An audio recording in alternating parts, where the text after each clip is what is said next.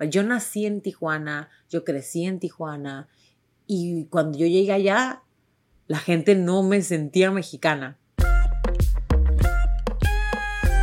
¿Qué tal a todos? Gracias por acompañarnos una vez más al podcast Entre Hermanas, un espacio creado para ti, donde vamos a hablar temas de tu interés, siempre dando nuestro punto de vista tanto personal como profesional. Yo soy Alejandra Espinosa y el día de hoy tampoco me acompaña mi hermana, pero es porque les tengo la segunda parte del episodio de la semana pasada. ¿Se acuerdan que la semana pasada les estoy hablando sobre todo eh, sobre cómo me dieron la noticia de que iba a ser la protagonista de Corazón Guerrero, les conté de cuando nos mudamos para México y todo ese rollo, ¿verdad?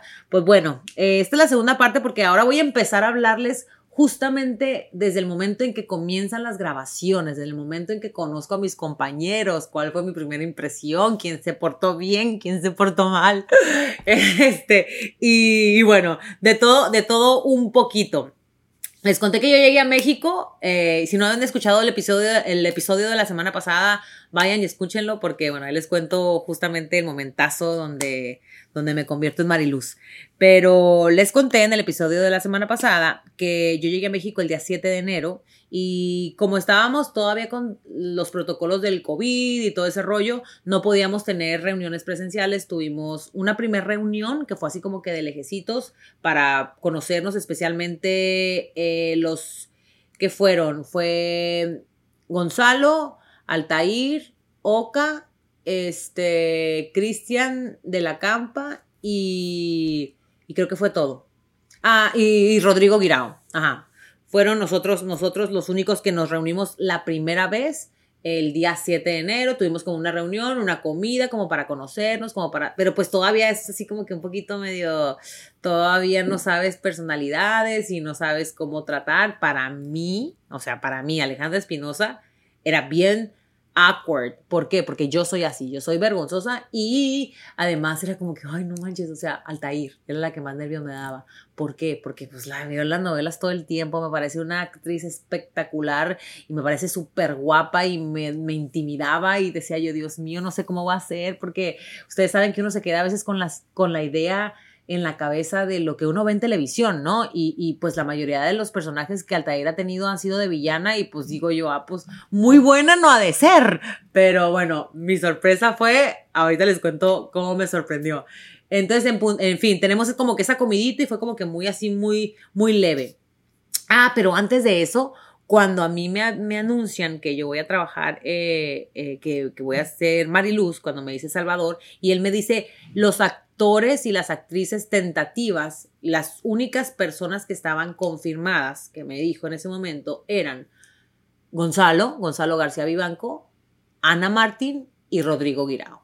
Entonces él me dice, ok, perfecto. Yo, ¿qué hice? Lo primero que hice fue, para romper el hielo un poquito, les mandé un mensajito en Instagram. Obviamente ellos no me conocen. Obviamente yo, yo tenía muy claro que no me conocí. Ah, pues Rodrigo sí, porque con Rodrigo trabajé en Corazón, en, en Rubí. Pero Gonzalo y Ana Martín no. Entonces yo me aventé ese mensaje por Instagram, dije chance y me googlean antes de, conocerlos y ya más o menos tienen idea de cómo es mi cara y, ya cómo yo soy. Entonces les mandé un mensajito a Gonzalo, hola, ¿cómo estás? No me conoces, pero eh, vamos a trabajar juntos en Corazón Guerrero. Yo bien nerviosa porque me da mucho nervio. Bueno, en fin, le mandé mensaje. Me contestó súper rápido, qué buen rollo, así súper, no lo conocí en ese momento yo, pero bien como él es. Qué, qué buen rollo que vamos a trabajar, mucha luz, mucha paz, vamos a darle a este proyecto lo mejor, bla, bla, bla, ¿no? Y Ana, Ana me daba más miedo todavía porque, porque Anita, pues es una mujer también que ha trabajado toda su vida en televisión y que yo crecí viéndola en la televisión. Entonces es como, es un el respeto que le tengo, obviamente, además lo imponente que para mí eh, representa Ana Martín y pues también no sabía si me iba a contestar o no y pues dije, bueno, me lo voy a aventar también, quedaré en, a lo mejor me deja en visto y dice esta mensa o lo que sea, pero bueno, en fin, le mando un mensajito a Anita también hola, ¿cómo estás? Vamos a trabajar juntas en Corazón Guerrero, soy Alejandra, bla, bla, bla. No me contesta el primer día, no me contesta el segundo día y digo yo, ya no me va a contestar, ¿no? pero, no, ya no, pensé yo, ya no me va a contestar porque ya lo había visto, porque decía, ¿sabe qué dice sin? O sea, que me lo había dejado en visto, o sea, ya lo habían visto. Dije yo, pues ya va a decir esta mensa que anda aquí escribiéndome. En fin, como a los tres días yo estoy en mi casa en San Diego, en la casa de mi, de mi, de mi casa, no, pues en la casa de mis papás, y, y de repente veo que me entra un mensaje de voz de Ana Martín. Digo yo, ay, me puse así toda nerviosa y digo, no manches, no manches, se agarró el Instagram y lo pico a, ahí y me ha mandado un mensaje tan hermoso, tan bonito, de verdad, o sea, bien, súper chulo. Ahorita, ahorita, lo busco y les pongo un pedacito para que lo, para que lo escuchen. Me mandó un mensaje bien bonito, ay, me hizo sentir súper tranquila, súper cómoda. Eh, eso ya como que me bajó un poquito como la ansiedad, se los juro, y, y, y nada, me hizo sentir muy bien. Eh, después me enteré que la razón por la cual no me contestó rápido es porque Ana no usa sus redes, o sea, sí las usa ella, pero se las maneja su sobrino. Entonces lo más seguro es que su sobrino la vio y hasta que su sobrino le puso el teléfono para que grabara el mensaje de voz, ella lo pudo subir. Pero, en fin, eh, me manda ese mensaje bonito. Rodrigo me contestó también súper rápido, como que qué cool, bla, bla, bla. Este, y, y después yo no sabía todavía quién era el resto del elenco, por eso solamente a los que yo ya sabía les mandé el mensaje. En fin, el día 7 conozco a, a los otros, al, resto del elenco, súper cool todo el mundo también. Les digo que en ese primer almuerzo como que pues platicamos y todo eso, pero tampoco hubo mucha, mucha química porque pues realmente no puedes desarrollar química con un equipo de trabajo en un almuerzo. En fin, pero nos llevamos bien. En fin, Después conocí, después tuvimos eh, muchas llamaditas por, por Zoom, por, ensayo de libreto por, por, a través de Zoom y, y cool, pero es también como que medio, eh, no tienes oportunidad de, de, de, de, probar la química con tus compañeros a través de una computadora, ¿no? Entonces, en fin, en fin, después de eso pasaron los días, teníamos el primer llamado el día 17. Eh, conozco a, antes de eso conocí a Natalia y a Ana cuando tuve mi, mi, el día que te diseñan el diseño de imagen. Este, y también súper bien, súper lindas las dos. Pues a Ana ya había platicado con ella, había hablado por, con ella por Instagram, perdón, pero con Ana, a Natalia no la conocía. Y qué, ay, qué ser humano tan hermoso. Yo la amo, se los juro. La amo. De, de verdad que me quedé con mucho amor, mucho cariño por ella.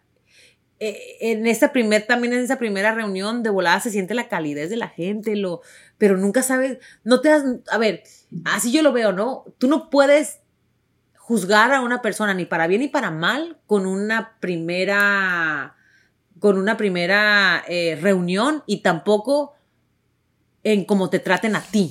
No sé si me doy a entender. O sea, yo no puedo, o sea, a mí me tratan muy bien, qué cool, ¿no? Qué bueno que te traten bien. Pero de repente al resto de la gente lo tratan súper mal o a quienes ellos consideran que son menos, los tratan como chancla, ya para mí esa persona no, no vale lo mismo.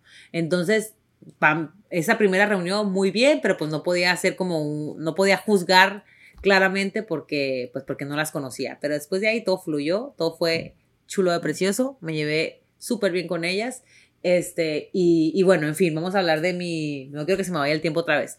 Vamos a hablar de. Ya una vez estando en México, cuáles eran mis miedos, ¿no? O sea, mis, miedos, mis principales miedos.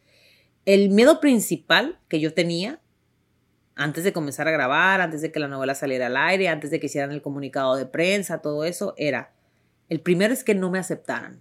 O sea, que no me aceptaran en México. Yo nací en Tijuana, yo crecí en Tijuana, y cuando yo llegué allá, la gente no me sentía mexicana. Y eso me daba como dolorcito en el alma y en el corazón y en el pecho y en el estómago y en todas partes de mi ser. Eh, no me sentía mexicana. O sea, la gente pensaba que yo llegué, me decían, ah, tú eres de dónde, eres colombiana, eres mexicana. Y yo, no, soy de Tijuana, soy mexicana. Y yo, tengo, yo siento que tengo un acento bien ranchero, pero no sé si ellos pensaban que, que lo, estaba, lo estaba imitando, no sé.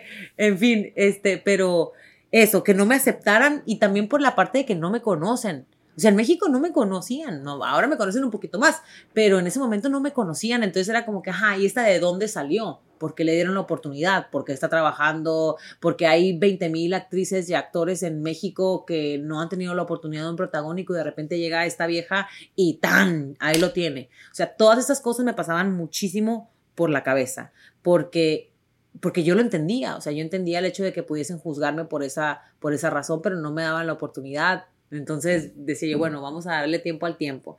La otra cosa que me, también que me daba mucho miedo es pues que me criticaran, ¿no? Obviamente. Una vez que saliera la telenovela al aire, me daba miedo que me criticaran, no por el hecho de que pudiesen considerar que soy buena o que soy mala actriz, eso no es que no es que me tenga sin cuidado, pero realmente yo me esfuerzo mucho, hago hago todo lo que tengo que hacer para hacer un buen trabajo y me quedo muy satisfecha conmigo misma. Entonces, eh, pero sí que, que, me criticaran por el hecho de, de estar ahí sin merecerlo. O sea, que pensaran que estoy ahí si no me lo merezco y, y, y, en fin. Y la otra cosa que me daba mucho miedo también era, estoy hablándoles de, de, antes, ¿eh? antes de hacer mi trabajo mental, era el miedo de no llenar las expectativas y no las expectativas de, del público, aunque sí les juro que yo, como ya lo mencioné, he hecho todo lo que he podido para hacer un buen trabajo. Era de Salvador, o sea, de Chava, porque Chava Mejía, nuestro productor, para quienes no sepan, este, ¿por qué? Porque, porque decía yo, ok, él me dio un voto de confianza, tengo que por lo menos llegar a lo que él quiere que llegue, sino superar las expectativas de Salvador, por lo menos que no sienta la regué, hice cometí un error, no seleccioné a la persona correcta, eh, qué mala decisión hice, o sea, eso, eso me, me ofuscaba un poquito, sinceramente, o sea, me ponía, me ponía tensa, yo soy el tipo de persona, a mí, a mí me gusta ganarme las cosas, no me gusta que me den, que me regalen las cosas, a mí me gusta ganármelas para cuando me las den, la gente sepa por qué estoy haciéndolo. No sé si me doy a entender. Pero antes de yo comenzar, antes del día 17 de enero, quiero que sepan que yo trabajé en todas esas inseguridades. Yo hice una lista de mis miedos y de mis más grandes inseguridades y no me las llevé al set, no me las llevé a Televisa, no me las llevé a mi trabajo hice una lista y trabajé en ellas. Y decía, ¿qué puedo hacer para no sentir esto? ¿Qué puedo hacer para no tener el miedo a que no me acepten? ¿Qué puedo hacer para no tenerle miedo a las críticas de mi trabajo? ¿Qué puedo hacer para no tener miedo si no llego a las expectativas de la gente? O sea, hice un trabajo emocional y mental muy grande en mí antes de comenzar a grabar. Este, y ese, de ese trabajo emocional me gustaría hablarles porque entiendo que les puede servir a la mayoría de las personas que me están escuchando en este momento, pero de, y, lo voy a hacer en algún momento con Damaris, porque sé que ella también puede aportar mucho. Pero de ahí voy a pasar al día 17 de enero, que el 17 de enero fue el día de mi primer llamado. Mi, grabación. Yo antes de eso, en los ensayos preguntaba, pues yo no, yo no sabía usar apuntador. Yo trabajo o de memoria o trabajo con teleprompter, pero apuntador como tal nunca había utilizado y yo sabía que ellos querían que yo trabajara con apuntador porque me lo dijeron. Yo pregunté, le pregunté a Chava, de hecho, el día de la reunión, de mi, primer, de mi reunión con él, le dije, cuando ya me dijo que, que si quería trabajar, yo le dije, pero yo no sé usar apuntador, no te preocupes, lo trabajamos, lo vamos viendo, bla, bla, bla. En fin, o sea, me preocupaba esa parte, ¿no? Yo pregunté, ¿vamos a usar apuntador? ¿No vamos a usar apuntador? Y me decía, no, no, no, es que de preferencia vete con apuntador todo el tiempo. No, queremos que uses apuntador. Dije yo, ah, bueno, pues vámonos con apuntador. Dije yo, entonces, yo no me quise memorizar mis líneas ¿Por qué? Yo sabía, obviamente leía las noches antes y sabía dónde, de dónde venía y a dónde iba y me eh, entendía la historia y el concepto de la, de, de la escena y todo eso, pero en esa primera, no me las quise memorizar, estoy hablando del primer día, ¿eh? Porque, porque me habían dicho que llevábamos apuntador y yo decía, si yo me las memorizo, voy a querer adelantarme al apuntador. Entonces yo no quería ir al mismo ritmo porque me iba a trabar y la iba a regar y no me iba Entonces, en fin, yo según, ¿no? Yo mis... Eh, y aparte había hablado con un coach y el coach me había dicho justamente eso, no te memorices las líneas si vas a llevar apuntador porque bla, bla, bla. Pues resulta que estamos el primer día de grabación y yo estoy muy vestidita ya con mi pantaloncito blanco, mi blusita eh, este, de guinda y con mi peinadito y mi maquillaje de Mariluz, ¿no? Bien nerviosa que me sudaban las manos. Me sudaban las manos, o sea, se los juro, me sudaban horrible. En fin, eh, llega este Gonzalo, bien tranquilo, eh, como si nada, así como si fuese a, no sé, X, llega bien tranquilo, con, ¿tan nerviosa? Me dice así. Y le digo yo, no, según yo haciéndome la fuerte, no, no, para nada, para nada, pero estaba bien cagada. le digo yo, no, no, para nada. Y me dice, ah, me dice, y traía, literalmente, se venía comiendo, yo no podía tomar ni agua del nervio que tenía, y él se venía comiendo un tamal de fresa. Entonces venía comiendo un tamal y me dice, eh, ¿te prendiste las líneas? Yo pensaba que estaba jugando, porque yo, en mi cabeza, iba con apuntador. Y le digo yo, ja, me río, ¿no? Me dice, ¿te las aprendiste? Y le digo yo, no. Y me dice él, ah, no me creyó. Y yo, no, no me las aprendí. Le digo, ¿no vamos con apuntador? yo todavía sí toda ñoña, ¿no vamos con apuntador? Y me dice él, no, vamos de memoria. Yo todavía no le creía, hasta que empiezo a ver que de verdad íbamos de memoria y yo no me había aprendido las líneas en mi primer día de trabajo donde tenía que impresionar. Ay, no, a mí se me quería caer todo, se me quedan caer hasta las extensiones del nervio. y hagan de cuenta que dije, no puede ser, voy rápidamente, agarro mi libretito y empiezo. Menos mal que yo tengo una retentiva impresionante, ¿eh? se los juro. Empecé a estudiar así, empecé a estudiar así como que súper rápido con el nervio, con el nervio, pues me aprendí las líneas, pero tampoco las traía tan masticables, no sé si me voy a entender, o sea, se supone que uno tiene que aprender, las memorizas, las repites, las repites, las repites, las repites, las repites, hasta que las líneas son tuyas, o sea, que salen de tu ser, básicamente, ¿no? En fin, pero pues ya más o menos las traía ahí para salir del paso, sí, estaba bien nerviosa, súper nerviosa, este, y y al final nada, lo hice, superé mi primer día. La primera escena que se grabó de Corazón Guerrero fue esa, la de Gonzalo y la mía. Y, y después cuando la vi al aire, no me veía nerviosa, no se notaba que no me sabía las líneas. Este, y dije, bueno, prueba superada. Esa fue la primer novatada que yo cometí en Corazón Guerrero. O sea, dije yo, no vuelvo. Para empezar, pude haber pedido apuntador. Porque pude haber dicho, oigan, me dan un apuntador y me lo hubiesen dado. Me lo hubiesen dado porque, pues, uno, hay gente que trabaja con apuntador o sin apuntador. Pero como yo estaba tan nerviosa, no tenía confianza con la gente y, y, y quería quedar bien con todo el mundo, este, pues dije yo, no, pues me voy así eh, de memoria, pero realmente tenía que haber pedido apuntador para sentirme más cómoda. Aunque no pasó a mayores, este, y aparte había prensa. Ay, ni me acordaba, estaba bien nerviosa por eso, porque había prensa, había un montón de gente. Eh, trabajando, eh, grabando para Televisa Espectáculos y para las revistas y para todos lados y yo decía, voy a quedar como la más mensa si pido apuntador ahorita, ¿no? En fin, en fin, eh, ya superemos lo del apuntador. Este, ya sucedió la, pasó la escena y nada, muy bien, les digo, quedó bastante bien, la vi en televisión, se la voy a compartir, le voy a compartir la escena para, para que entiendan cuál escena es. Este, hago la, hago la escena y ya queda bastante, pues bastante bien cuando la veo en cámara y ya no, ya, ya no pasó a mayores, vuelvo a repetir, ya me desconcentré porque, porque se me está aprendiendo algo aquí en la, en la computadora. Pero bueno, este, y esa fue mi primer novatada dentro de Corazón Guerrero. La segunda novatada, y también de lo cual aprendí, es que estaba yo grabando una escena en la cocina y en mi escena yo tenía que darle un trago de agua, un, trago, un trago a un agua de tamarindo que estaba en el refrigerador. Yo tenía que decirle a Micaela, que estaba haciendo la escena conmigo, eh, decirle, Mica, ¿tienes algo de tomar? Y ella me dice, sí, hay agua de tamarindo en el refri. Y yo voy corriendo. Ah, bien, bien molesta porque venía de un momento de, de, molestia. Abro el refri bien molesta. Me sirvo el agua de tamarindo y le doy un trago al agua de tamarindo así con todo, ¿no? Pues esto yo no sé, todavía hasta la fecha, hasta el día de... Lo dudo, pero bueno, ahí les va. Eh, resulta que estoy haciendo la escena, ensayamos la escena, pero yo no ensayé la escena tomando el agua de tamarindo. O sea, yo nada más ensayé, me marcaron la escena, te marcan la escena, ok, aquí ventas esto y esto otro. Entonces yo, por no agarrar el agua, dije yo, ah, bueno, pues ahorita la agarro, ¿no? X. Estamos grabando la escena ya. Estoy filmando la escena donde yo venía como de un estado emocional con mucho coraje entonces el trago tenía que ser como que con coraje. ¿Saben como cuando te tomas el agua así como que, oh, de un trago así? Pues bueno, en fin.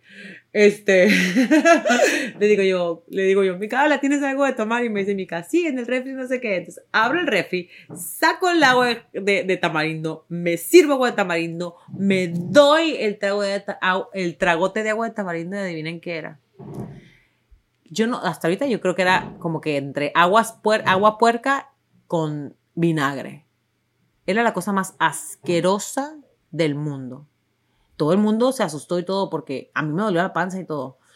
Era una cosa, yo no, no, hagan de cuenta que le doy el trago así y me quedé como, como cuando se te queda como en la garganta el trago, no podía creerlo, me dieron ganas de vomitar horrible cuando me, me dicen, ¿qué pasó? Le digo yo, esto no es... Pero yo todavía así toda avergonzada, porque todavía eran mis primeros días, ¿eh? Después ya lo hubiese hecho diferente, pero en mis primeros días todavía fui capaz de, esta de tragarlo.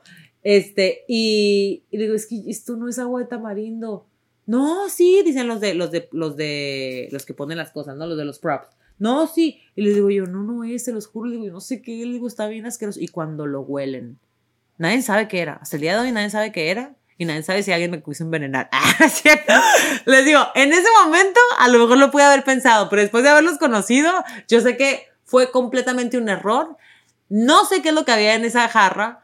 Este, no sé si alguien me quiso hacer una maldad, que lo dudo, pero de que estaba asqueroso, estaba asqueroso. Yo llegué a la casa ese día en la noche y todavía, ¿saben como cuando uno come tacos? Va a, estar bien asqueroso esto, pero cuando uno come tacos que empiezas como que a hacer como, como eruptar como las cosas rojas, que se me olvidó, los rábanos, hagan de cuenta, llegué a mi casa y todavía como que se me venía el reflujo con el aroma así asqueroso, el aftertaste de, de eso que me tomé que no supe qué era. ¿Por qué digo novatada? Porque uno tiene que probar las cosas antes de hacerlas en acción. tú tienes que asegurarte dónde están las cosas que vas a utilizar antes de que digan acción, ya poder eh, eh, hacerlo y, que no haya cortes o que no la riegues. Entonces, eh, pero bueno, en fin, no sé si fue una maldad, no sé si fue un error, que lo más seguro sí, este, pero no, no sé qué fue. O sea, hasta el día de hoy me gustaría saber qué era lo que yo me tomé en ese momento, que tenía color agua de tamarindo. En la escena después, como pasó todo eso, me la cambiaron a agua de Jamaica. Sí, ajá, tamarindo la, sí. Después me la cambiaron a agua de Jamaica. Este, pero, pero bueno, en fin, fue horrible, se los juro. Fue de verdad que súper, súper horrible esa vez y, y, ya no me volvió a pasar. Ya cada vez que tenía escenas donde tenía que comer o tenía que esto, preguntaba, ¿se puede comer? ¿Se puede tomar? ¿Se puede esto? En fin. Este, y, y bueno, esas fueron dos novatadas de las muchísimas que me pasaron. Y ahorita les voy a contestar en las preguntas, porque me preguntaron cosas muy específicas. Eh, en, las preguntas que, en las preguntas que pedí que me mandaran a través de Instagram. Pero bueno, voy a contarles también ahorita mismo, antes de que se me acabe el tiempo, porque es que me emociono y se me va el tiempo volando. Voy a contarles rápidamente cuando conocí a mis compañeros y de la persona que me llevé la más grande impresión. De la persona, ay no, dos personas que me llevé mucha, una impresión muy grande. Este, no, tres personas. Mira qué cosas. Ok, tres personas. ¿Por qué me llevé la impresión más grande de estas tres personas? Porque estaba acostumbradas a verlas de otra forma. Ya les conté de Altair y es la primera persona que voy a hablar. Porque Altair, eh, la mayoría de sus personajes, como ya lo mencioné, es un personaje villano, ¿no? Es villana, la mayoría de las veces, no siempre, pero la mayoría de las veces. Entonces como que uno se queda con esa idea del personaje y se te clava en la cabeza y no sabes qué es lo que te vas a esperar cuando te las topes. En fin, pues Altair era uno de, esos de una de esas personas que yo tenía un poquito de miedo de conocer, la verdad. Y resulta que es un gran ser humano, se los juro. O sea, es bien buena onda, es bien down to earth, o sea, bien tranquila. Pero lo que a mí más me sorprendió, y Aníbal, Aníbal mi esposo, me dice un día, dile a Altair que se ha convertido en una de mis personas favoritas por lo que hizo. Porque fíjense lo que, lo que, lo que pasó. A mí me están haciendo una entrevista en México.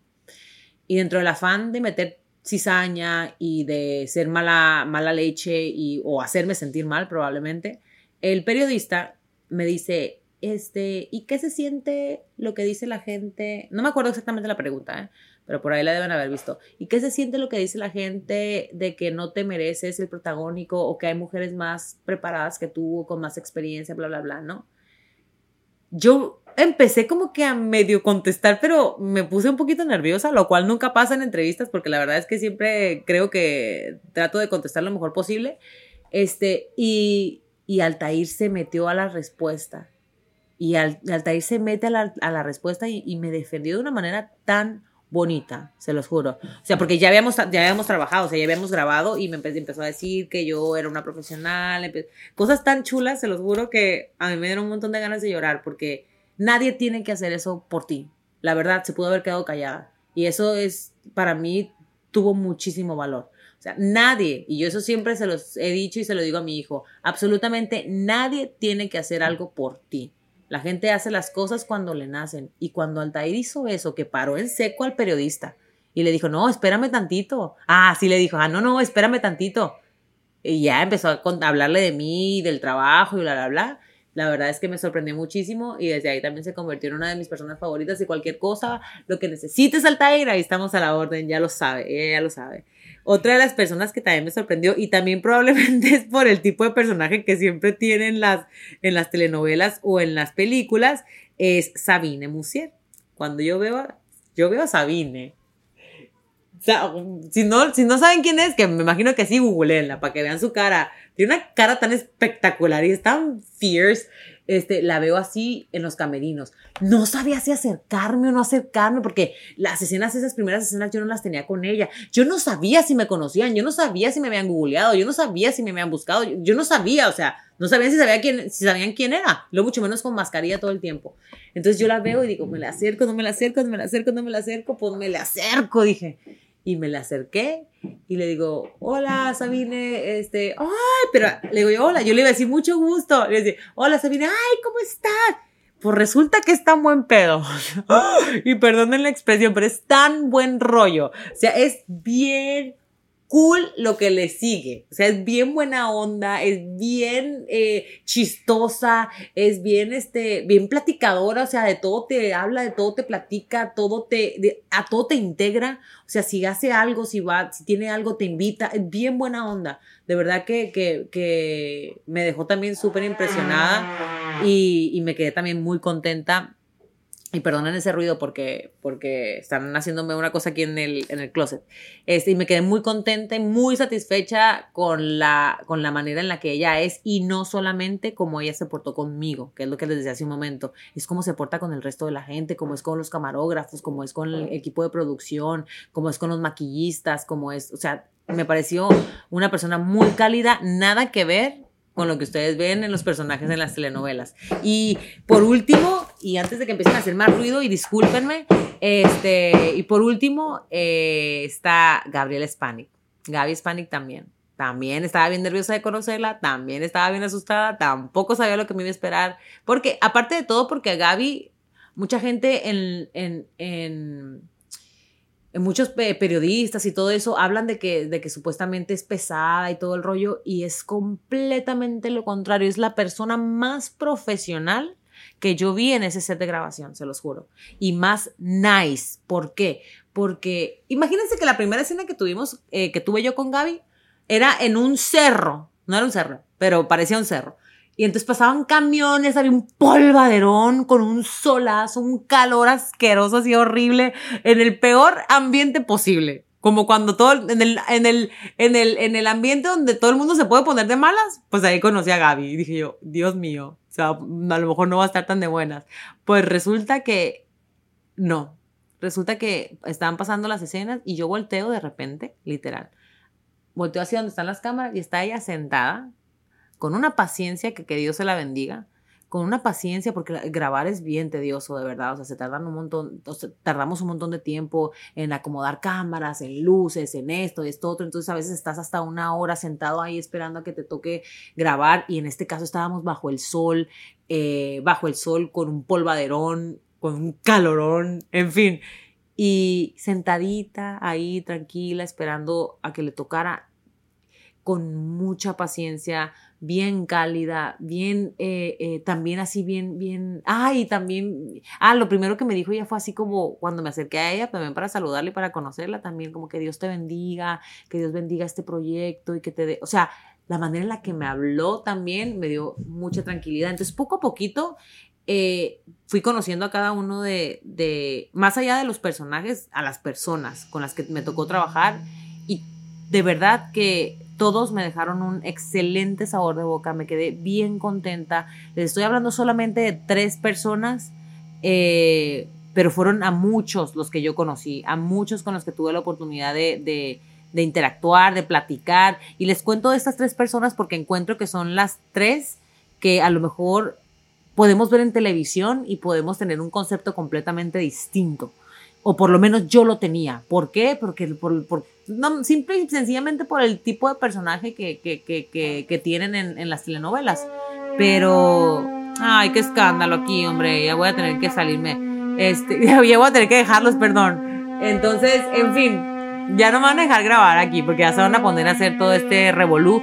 Pero si, lo, si gustan y si les parece adecuado, podemos hacer para la semana que viene o para dentro de dos o tres semanas o cuatro semanas o cuando haya tiempo, cuando N no pueda grabar, podemos hacer la parte de las preguntas y respuestas, de todas las preguntas que me mandaron sobre Corazón Guerrero y bueno, seguirles contando las experiencias porque me quedé con mucho. Imagínense, estoy tratando de resumirles en 25 30 minutos siete meses de mi vida, siete meses espectaculares que me la pasé súper bien, que reí, que lloré, que me frustré, que a veces llegaba de trabajar y el único que me aguantaba era Aníbal porque me metía al baño a llorar eh, de la frustración. No, pasaban, pasaban, me pasaron cosas tanto muy buenas como muy malas.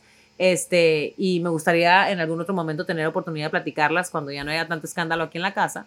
Eh, les mando a todos muchos besos, muchas bendiciones, cuídense mucho. Eh, gracias por escucharme y nos vemos en el episodio de la próxima semana. Ya saben que nos pueden seguir en arroba, eh, entre hermanas en Instagram y arroba Alejandra Espinosa o arroba Damaris Jiménez. Les mando a todos muchos besos, bendiciones, cuídense mucho. Bye bye.